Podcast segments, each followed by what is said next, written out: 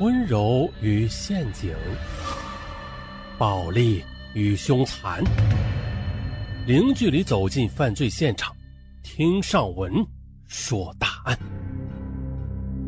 本节目由喜马拉雅独家播出。他是一个农民的孩子，在二零一零年，他以五百八十分的高考成绩，成为西南石油大学法学系的学生。然而啊，上大学一年半之后，他却沦为抢劫杀人的阶下囚。关键词：法学系的大学生。那这事儿啊，我们从头说起。二零一二年四月二十二日深夜十二时许的。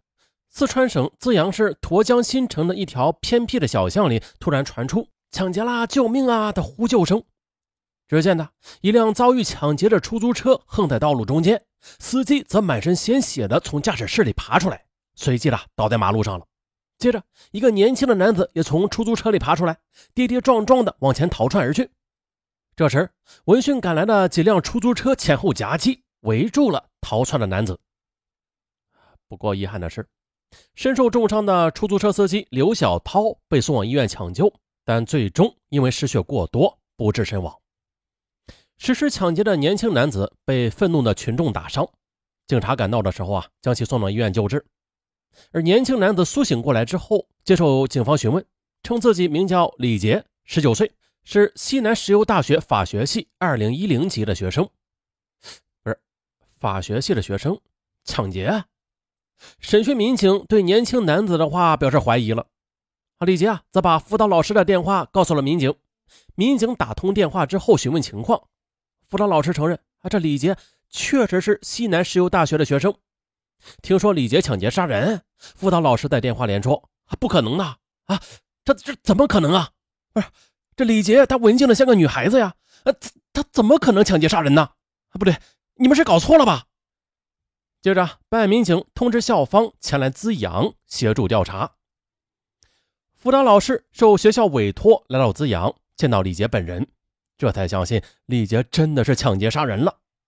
接着，李杰的父亲李斌也赶到资阳协助调查。最初的李斌只知道儿子是在资阳出了事儿，当他赶到后，得知儿子所犯的罪行，十分震惊地说：“李杰从小在家里连鸡都不敢杀的，他怎么可能去抢劫呀？”啊，他又怎么可能去杀人呢？然而呢，李杰抢劫杀人已经是铁打的事实了。在综合李杰父母和辅导老师介绍的情况，他的变化也实在的发人深思。一九九二年五月十九日，李杰出生于四川省内江市的隆昌县一个农民家庭。一九九八年，打工的父亲李斌带着六岁的李杰到新疆读书。二零零一年呢，李杰考虑到内地教学质量比较好，便把九岁的李杰又转回四川继续上学。李杰呢很争气，从小学到初中，李杰的学习成绩一直是在班里名列前茅的。这乡邻亲友常常把他作为榜样教育自己的孩子。再到后来，初中毕业后，李杰又以优异的成绩考上了隆昌一中。二零一零年。李杰又以五百八十分的高考成绩被西南石油大学法学系专业录取。李杰考上大学的消息啊，在村上传开了，许多村民上门祝贺，并且夸奖李杰为村里人争了光。李杰在入学离家的时候，有个老奶奶还硬往李杰的衣兜里塞了一百元钱，鼓励他好好学习。李杰进入大学的时候刚满十八岁，他性格文静，同学们呢都把他当成弟弟一样看待。再就是辅导老师对李杰也是格外的照顾，怕他受到什么委屈。然而，哎，你越怕啥，他就偏来啥啊！你怕他受委屈，他却偏偏的被委屈了。哎，当然，这个委屈他是带引号的。是这样的，入学后不久的，学校保安向李杰的辅导老师反映说，李杰有盗窃行为，还把监控录像放给辅导老师看。辅导老师找到李杰谈话，但是自幼就十分要面子的李杰却不承认自己有盗窃行为。直到后来学校将监控录像放给他看时，他才不得不承认。原来呢，一天李杰在学校图书馆看书时，趁人不备，从同学书包里抽出一个钱包啊，他把钱包里不多的现金和饭卡拿了出来，然后再把钱包扔到了垃圾桶。他自以为做的很隐秘，但是他却没有想到啊，这监控录像却记录下了这一切。因为此事，学校给李杰一次记过处分，啊，就是这个处分呢，从此改变了李杰的人生轨迹。挨了处分的李杰，他觉得脸上不光彩，学习兴趣也是一落千丈。没多久，他便迷恋上了一些乱七八糟的小说啊！不仅如此，还迷恋上了网络游戏。此后呢，他便经常逃课了啊！看小说看累了，呃，就去上网；上网累了，又看小说。转眼到了大学第一学期的期末了，期末成绩一下来，李杰有多科成绩不及格，他更是感到无脸见人，也就更不愿意上课了。接着，辅导老师和班长也是多次的找他谈过话，但都是无济于事的。就这样，大二第一学期期中考试，李杰竟然无一科及格，啊，这下坏了！学校打电话给李杰的父母，建议让李杰休学一年。李杰的父亲李斌赶到学校，恳求学校给李杰一个改过的机会。啊，行吧，学校最终同意了，李杰继续留校。啊，挨了父亲的训斥，又加上老师和同学们的帮助。李杰开始用功学习了，可谁曾想啊，这还半个月不到呢，他又固态复萌。直到学校放寒假，他每天基本上都是在网吧里度过的。大二寒假期间，李杰的网瘾丝毫未减啊，家里和村里都是没有电脑，李杰便谎称啊要去同学家补课，而实则呢是去了十多公里以外的山川镇，一头又扎进了网吧里。李斌从新疆回来，听说儿子不在家，便开始还真以为他去同学家了。啊，直到大年三十了，还是不见儿子回来。啊，李斌发动亲戚好友到处寻找，最后在网吧里找到了李杰。二零一二年二月，春节过后，学校就要开学了。但是无论父母亲友怎么劝说啊，李杰他就是不愿意再回校读书。李斌无可奈何，只好给学校打电话，要求让李杰休学一年。三月三日，李杰在父亲的陪同之下，到学校办了休学一年的手续。从学校回到老家之后呢，李杰便被父亲软禁在家里。李斌打算了，等天气暖和了，就带着李杰去新疆，让李杰一边打工一边补习功课。然而李杰却根本不愿意跟着父亲去新疆的。于是呢，在二零一二年三月十三日，李杰趁着父母不注意，偷偷的拿了家里九百元钱，离家出走了。他只身的来到资阳市，又在燕江老城区以每月八十元的价格租了一间房子。预付了一个季度的房租，共花去二百四十元钱，啊，够便宜的。购置锅碗瓢盆等生活用品又花去了二百多元。最后，他又花了五十元在出租屋附近一角书屋办了一张年卡。此后呢，李杰每天要么去书屋看书，要么就去网吧上网，然后就是睡大觉。啊，这吃饭啊，几乎每天都是泡方便面或者煮稀饭。啊，随着口袋里的钱越来越少，他每天吃饭的顿数也是从三顿变成了两顿，最后一顿。二零一二年四月十五日，李杰从网吧回到出租屋，发现，哎呦，这室内被盗了，二百多元现金、手机等都被盗走了。这下好了，身无分文的李杰气愤不已，又是一筹莫展。第二天中午，李杰饿得实在是不行了，便向房东老婆婆借了十元钱。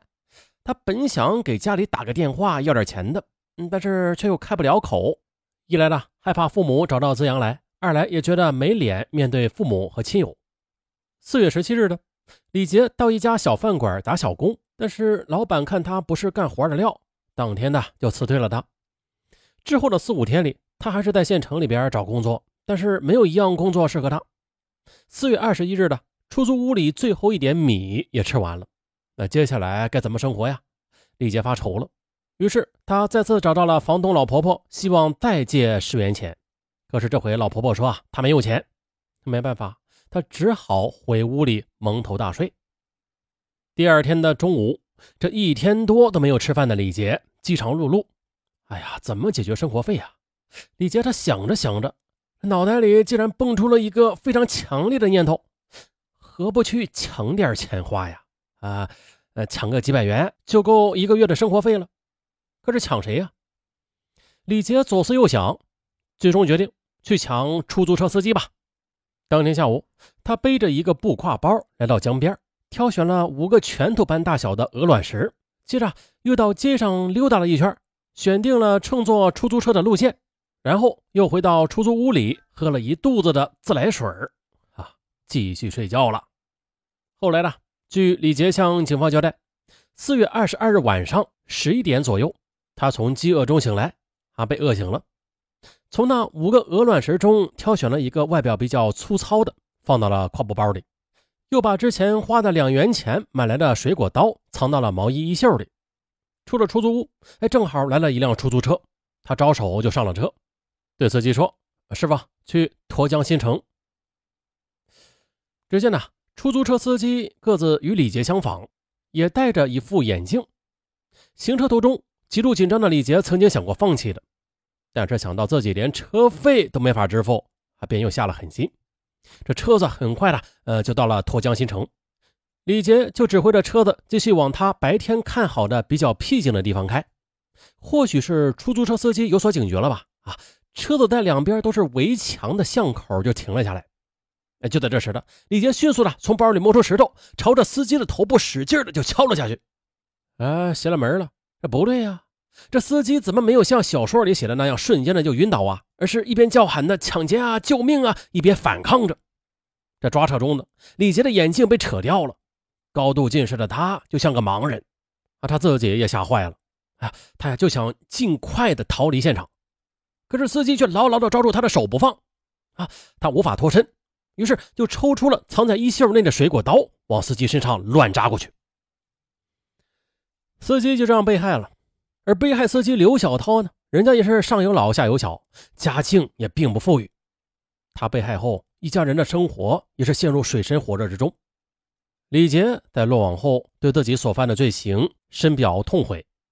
李杰的父母为了减轻法律对李杰的处罚，千方百计的举债十万元，预先支付了受害人一部分赔偿款，取得了被害人家属的谅解。二零一三年五月十七日，法院判处李杰死刑缓期两年执行。并赔偿受害人家属各项费用十七万一千八百三十一点五零元。那怎么说呢？这谁家有了这样的孩子才不上火呀？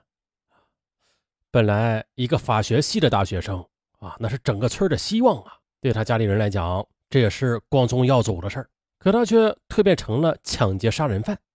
不得不说的，李杰的人生教训令人叹息。